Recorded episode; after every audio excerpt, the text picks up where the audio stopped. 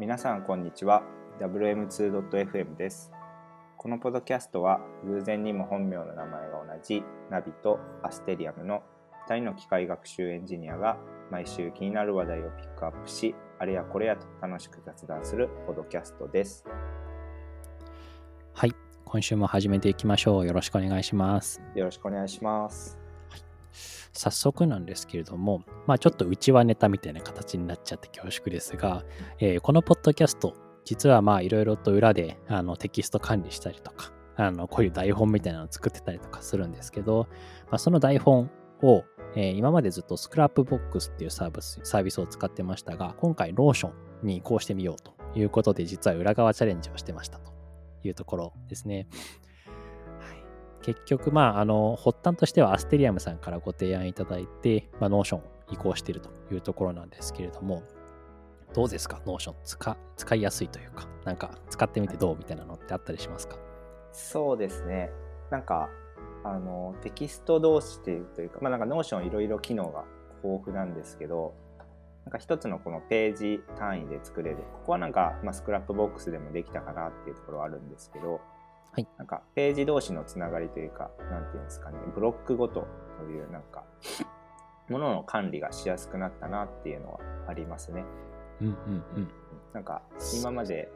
毎回毎回の収録用に一つずつの、えーと、 Scrapbox とかだと作ってたんですけど、ページを。なんかそれを、はい、あの管理するのがちょっとなんか、えっと、 Scrapbox はなんか更新順に並んだりとか、なんかしたりとかして、ちょっとまあ見づらさもあったんですけど、 Notion とかだと、なんかテーブル表示で見れるんで、あの、過去の台本とかをこう一覧で見れるんで、すごいわかりやすいなっていうのがありますね。確かに、すごくわかりやすく作っていただいて、もう本当にあの更新日であったりとか、関連する GitHub のページだったりとか、あとは、えー、トークテーマの部分を、まあ、タグとして表現していただいたりとか、どんなこと話したっけっていうのがもうこのページを見ると一目でわかるようになってると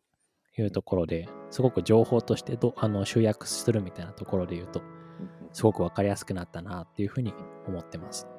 そうですよね。なんか確かにパッと見でこういろいろと情報が分かりやすくなったっていうのはありますよね。うんうん、なんかあの Scrapbox だと毎回こう収録のやつ開いて、はい、何だったっけみたいなのをこうやってましたけど、 Notion だと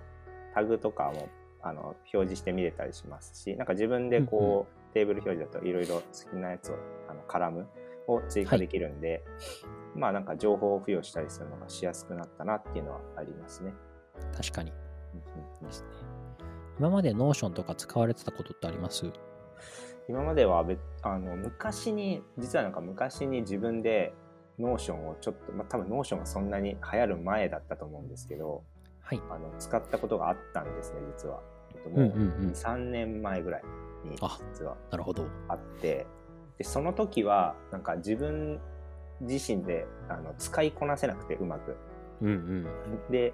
まあなんかいちいちこのページを見てやるっていうよりもなんかメモ帳で管理した方が楽だとか なんかそういうふうな あのちょっとしたことだったらもうそれでいいかみたいな感じになっちゃっていてなんかうまく活用できなくて結局途中でやめちゃったんですよね。うんうんうん、でそこから最近なんか会社の方でもあの Notion を取り入れていこうよみたいな感じに、えっと、なっていて、まあ、一部の、うんうん、えっと、部門というか部署で使い始めているトライアルしているみたいな状況なんですけど、はい。まあ、やっぱみんなで使うと結構使いやすいかなっていうのもあったり、うんうん、あとなんか今まで使ってたサービスよりこうなんかまああの情報の管理とかもしやすいですし、はい。まあ、いろいろと高機能な、あのものがいっぱい Notion にはあるんで、そこはすごい便利だなっていうふうに感じてますね。なるほど。人間の方がレベルアップして Notion に追いついてきたって感じですかね。そうですね。もう本当そんな、僕はそんな感じでしたね。なるほど。確かに。あ、でも2、3年前からあったんですね、 Notion って知らなかったです。そうなんですよね。実は、うんうん、多分、本当に全然なんかツイッターとかでもなんか Notion とか言われる前から実はあって、はい、僕はなんかひっそりとは知ってたんですけど、うんうん、全然使いこなせなくて一回なんか昔いた会社でチームとかでこういうのあって使ってみませんかみたいな言ったんですけど、結局その時も使わなくて、まあ、自分だけ一人でちょっとだけなんか案件の管理とかを 自分でしたりとか、なんかそれぐらいでしか使ってなかったけど。なるほど。そうですよね。いろいろと本当に看板の機能とかもありますしあとなんか、うん、便利ですよね。そうですね。タイムスケジュールみたいなのもあるんで。確かに、はい、ここ一つでそのまあ、例えばなんかカンバンとかで Trello とか、まあ、なんか他のいろんなサービスあると思うんですけど、はい、そういうのがこう全部 Notion で表現できちゃうっていうところは強みかなと思いますね。確かに。まあある意味多機能すぎてどうしていいかわからない的なところはやっぱりあって、そういうのが多分ある意味使いにくく見えちゃうみたいなところがあるのかなっていうのがあって多分使いこなせるんだったら最強ツールってまあ多分ツイッターでも言われてたと思うんですけどまさにそうだなっていうところは確かに思います。あまさにそうですね。やっと Notion の良さに気づいたみたいなところがあってなんかいろんなサービスまたがなくて Notion で一元管理できるんでそこら辺は、はい、あの機能を使いこなせたらすごい便利なツールだなって感じましたね。なるほど、うんうん、あ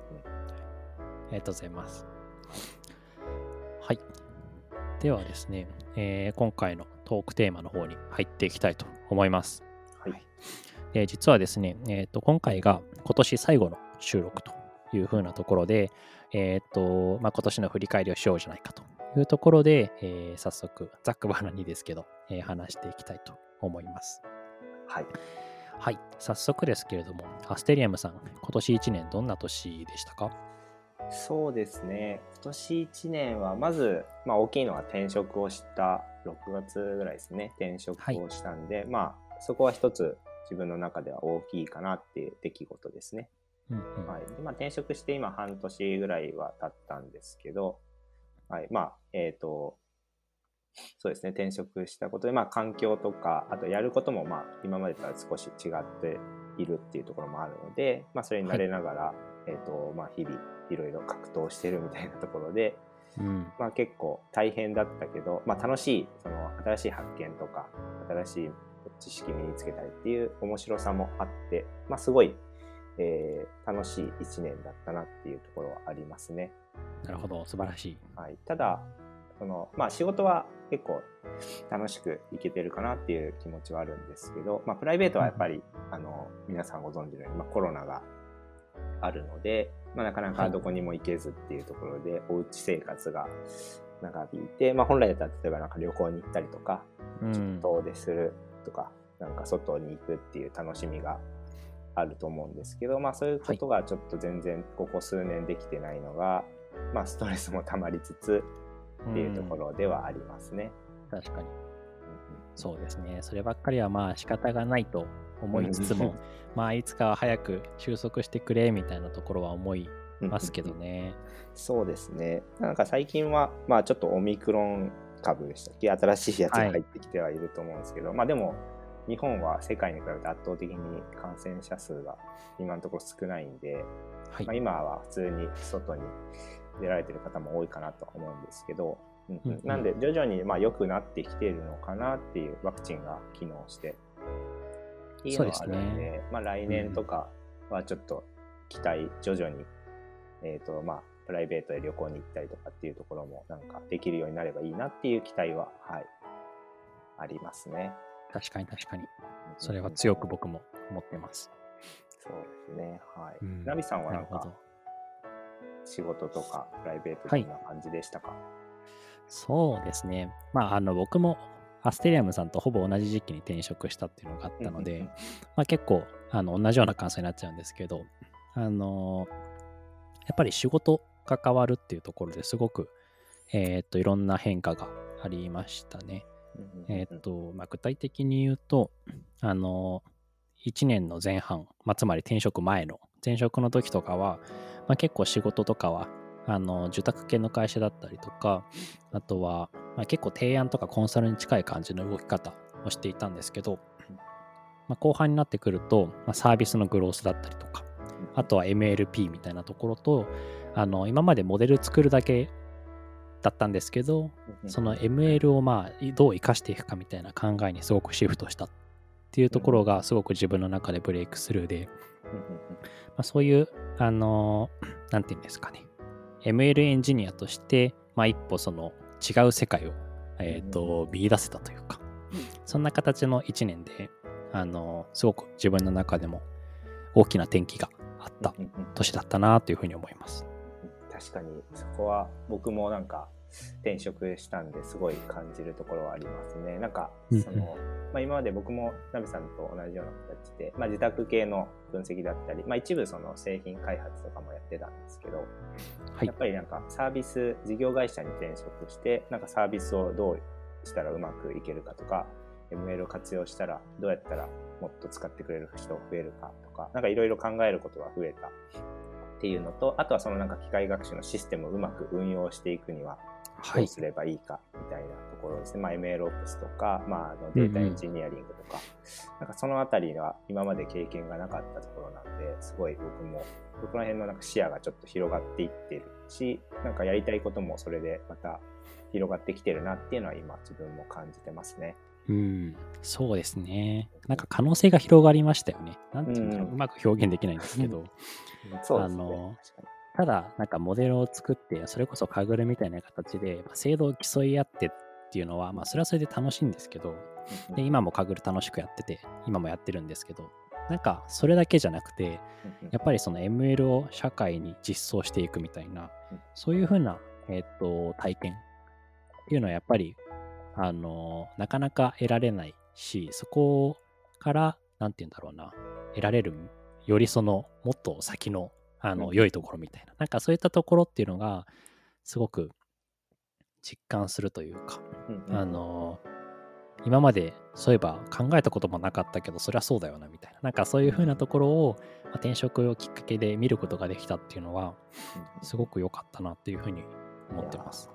すごい僕もそこはありますね。なんかやっぱり受託系ってこう、まあなんか課題ありきというか、まあお客さんがそういうのは持ってきてくれたりもやっぱするんで、はい、なんかそこら辺は言ってあるんですけどやっぱり事業会社で自分たちであの事業を良くするとか大きくしていくってなると自分たちでいろいろそういうところも考えないといけない問題設定とか、まあ、課題設定とかそうですね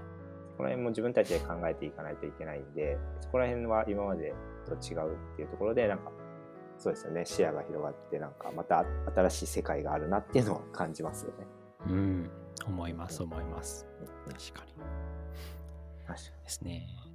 あとは、まあ、ちょっと僕もプライベートの話とかになっちゃうんですけど、はい、アステリアムさんとまあちょっと近しいですね、ほぼ。やっぱりコロナが、あのー、あったせいでなかなか外出できずみたいなところは、まあ、あの僕も、まあ、限らず多分世の中の人ほぼほぼ全て思っているところではないかなと思ってますね。うん。まあ、早く旅行も行きたいですし、あの僕もちょっと毎年実はコロナがあの流行る前は海外旅行に1回行くっていうのを、なんか、ある意味、義務じゃないけど、あの、そんな形でやってたんですけど、はいはい、まあ今年はもちろん去年も行けずっていうところで、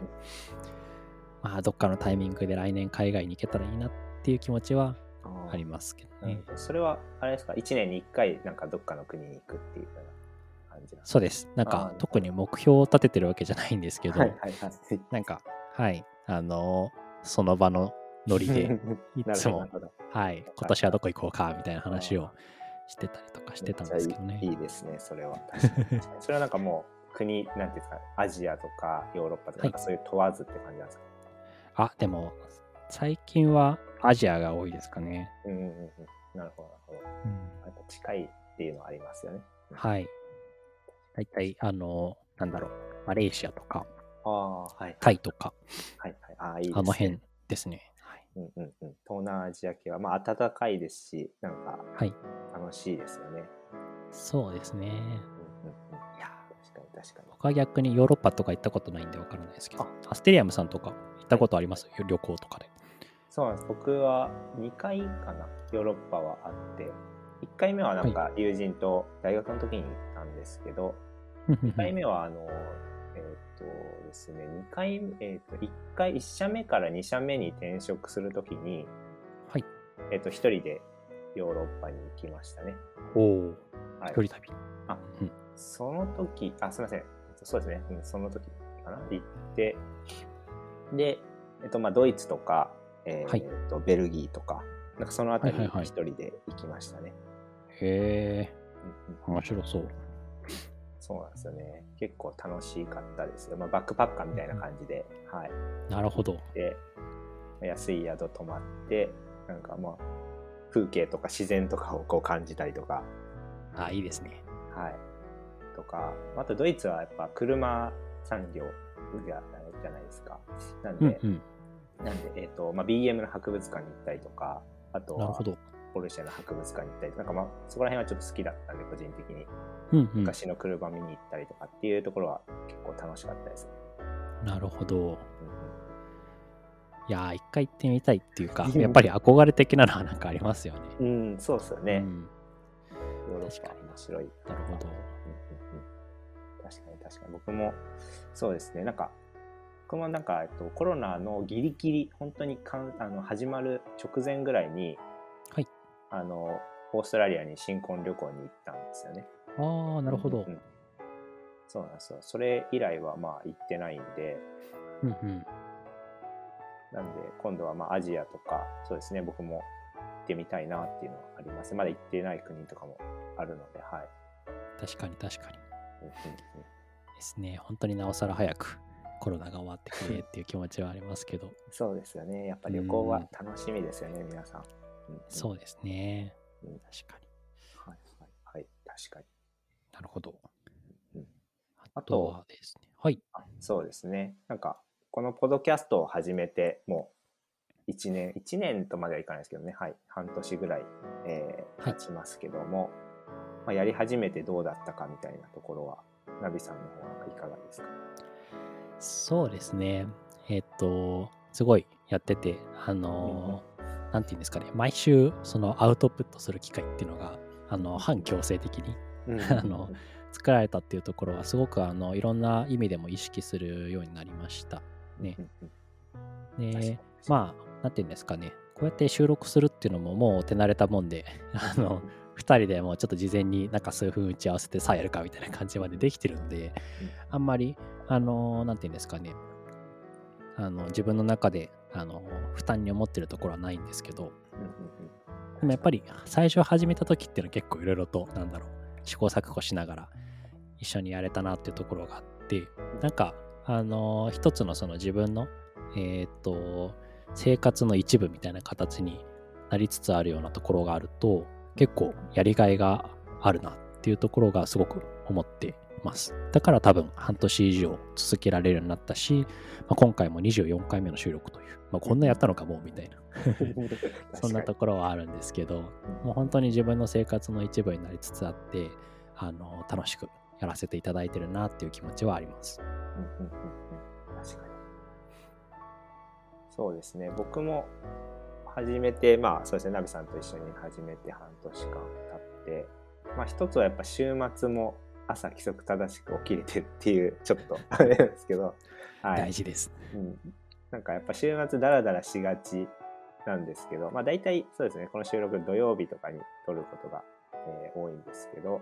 はい、まあやっぱり土曜日、やっぱ金曜日疲れて朝、土曜日は朝ゆっくりしたいなっていう時も、こう、ポッドキャストがあって、ちゃんと規則正しく、まあ起きれてるっていうのは、すごい生活にとリズムができていいなっていうのはありますし、確かに。と、そうですね、ナビさんおっしゃられたように、なんかアウトプットする習慣とかがやっぱり、なんかそういう意識でこう、あの、記事とかいろんななんか論文とか見たりとか、なんかそこら辺で話せるネタないかなみたいな意識で、あの情報を見るようになって、なんかそれをこう、なんていうんですかね、まとめてお伝えするみたいなところですね。なんかそういうところを意識するようになってきたかなっていうのは、うん、このポッドキャスト始めてあったのは大きいですね。うん、確かに。結構アウトプットする前提でいろいろインプットするみたいなのって、あの、すごく大事なことだと思ってまして、うんなんかもう究極本とか読むのも、ただその文字を眺めていれば読むっていう風なことにまなりかねないじゃないですか。はい。だけどまあアウトプットするかもっていう風に読むと、ここの説明って一体どういうことなんだろうとか、ちゃんとその深いところまで理解しないと、アウトプットってできないと思ってまして。で、まあ、あの自分の中で例えば仮説を立てながらとか、あとはこれはこうだみたいなところを思いながら読むとかそういうふうなことをするだけですごく理解ってすごく進むと思いますし、すごく大事なことだなっていうふうに改めてちょっと今気づきましたね。確かにそうですよね。なんか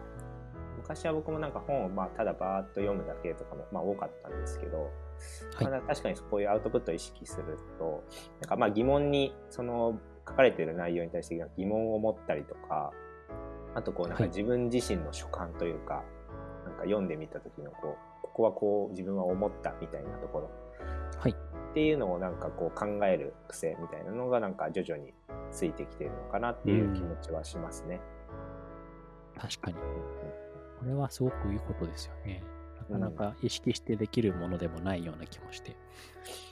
そうなんですよね。うん、やっぱ伝えるってなるとなんかやっぱり自分はどう思うのかみたいなところまでやっぱ伝えるといいかなって個人的には思うので、ただなんか内容をそのまま伝えるだけじゃなくて、はいここはなんかこう思ったみたいなところまで伝えれると、なんかより良いのかなって、まあ、議論が発展するというか、うん、確かに確かに。あるのかなっていうのは感じるようになりましたね。うん、そうですね。いや、まさにですね。そうなんですね。あとはもうやっぱ、ポドキャスト、こう、一人じゃ絶対あの進められなかったなって、ここまで続けられなかったなっていうのは大きいですね。ああ、確かに。なんか一人で話すポッドキャストってちょっと聞く側もおおみたいな感じになりそうですよね。そうですね。本当にもうストイックにやらないと難しいですし、やっぱ絶対怠けちゃうと思うんで。うん。確かに。それはすごい。僕も同じですね。アステリアムさんと続けられたから、ここまでできたかなっていうふうに思うので。うん、本当にこの1年とかは新しいこと尽くしだったんですけど、まあ、このポッドキャストも含めてそうですね。いろはい。いろいろと挑戦できてよかった年かなというふうには思います。確かに。そうですね。ポッドキャストでやっぱりこうやってなんか、まあ、特にやっぱコロナになって、あのリモートワークとか、まあ、あとはリモートワークでもやっぱり雑談する時間が減ったりとかって言われてたり、まあ、したりする中で、こうやって定期的にやっぱり会話できるみたいな、なんか技術的な内容も含めていろいろと相談したりとか話し合えるっていう環境をこう続けてられてるっていうのはすごいなんか個人的にもいいかなっていうのは思ってますね。うん、確かに。なかなかいないですしね。あの、たとえ同じ会社の中でも ML これだけ詳しいとか、あとは関心事が近しいっていうのもやっぱり同じチームだったとしてもまたちょっと違ってたりとかするので、うん、そういうざっくばらんに話せる相手みたいなのってすごい貴重だなっていうふうに思います。うんそうですね。貴重です。すごいありがたいですね。僕もいろんなことをナビさんから教えてもらったりとか、はい、学ばせていただいているところ大きいんで。とんでもないです。はい、お互い様です。こちらも。はい、ありがたいです。お互い、なんかお互いもっと、そうですね、切磋琢磨というか、はい。はい、一緒に頑張っていけたらなっていう思いは強いですね。はい、ありがとうございます。はい。そうですね。まあ、今週は、えっ、ー、と、今年最後の収録というところで、まあ、今年1年どうだったかみたいなところを仕事、プライベート含めて、あとはなんかポッドキャストを始めて、えー、半年ぐらい経っているので、まあ、その感想とかを、えー、紹介というか話させていただきましたというところで、また次回は来年になると思いますが、来年もよろしくお願いいたします。ありがとうございました。ありがとうございました。